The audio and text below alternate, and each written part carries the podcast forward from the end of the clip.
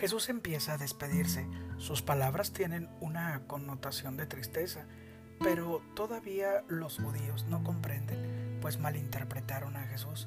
Es comprensible, pues las palabras son fuertes y el ser humano bloquea esto para no sufrir, ya que algunos se enamoraron de las palabras y de los hechos de Jesús y ellos quieren seguirle, pero Jesús ya puso una restricción, es una despedida.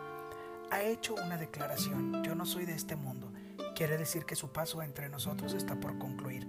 Es en la eternidad lugar a donde anhelamos llegar algún día, pero nuestros corazones necesitan hacer un acto de heroísmo urge cambiar, urge ser de Dios. Estamos en la quinta semana de Cuaresma y el tiempo se va rápido. Salir con la pregunta ¿quién eres tú? en este momento creo que no es lógico.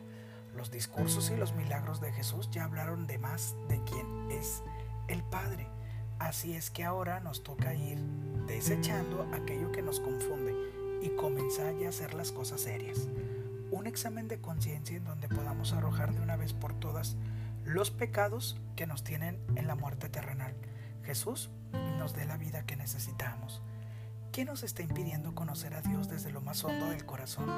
Tal vez poco a poco estamos quedando ciegos e indiferentes a las cosas del Señor, pues el mundo tiene mucha influencia sobre nosotros y estos tiempos nos han acercado más al cielo.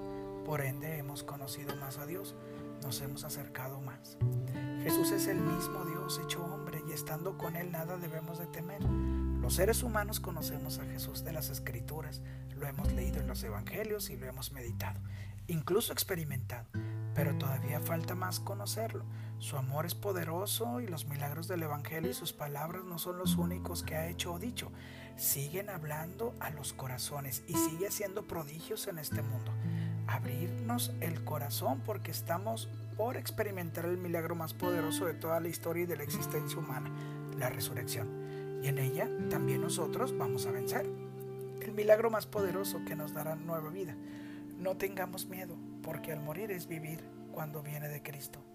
Señor, que te reconozcamos, que no seamos sordos a tu voz, que nos sigas dando la luz para no ser ciegos a ti. Tus maravillas cada vez son más grandes entre nosotros y nos sorprendes cada vez.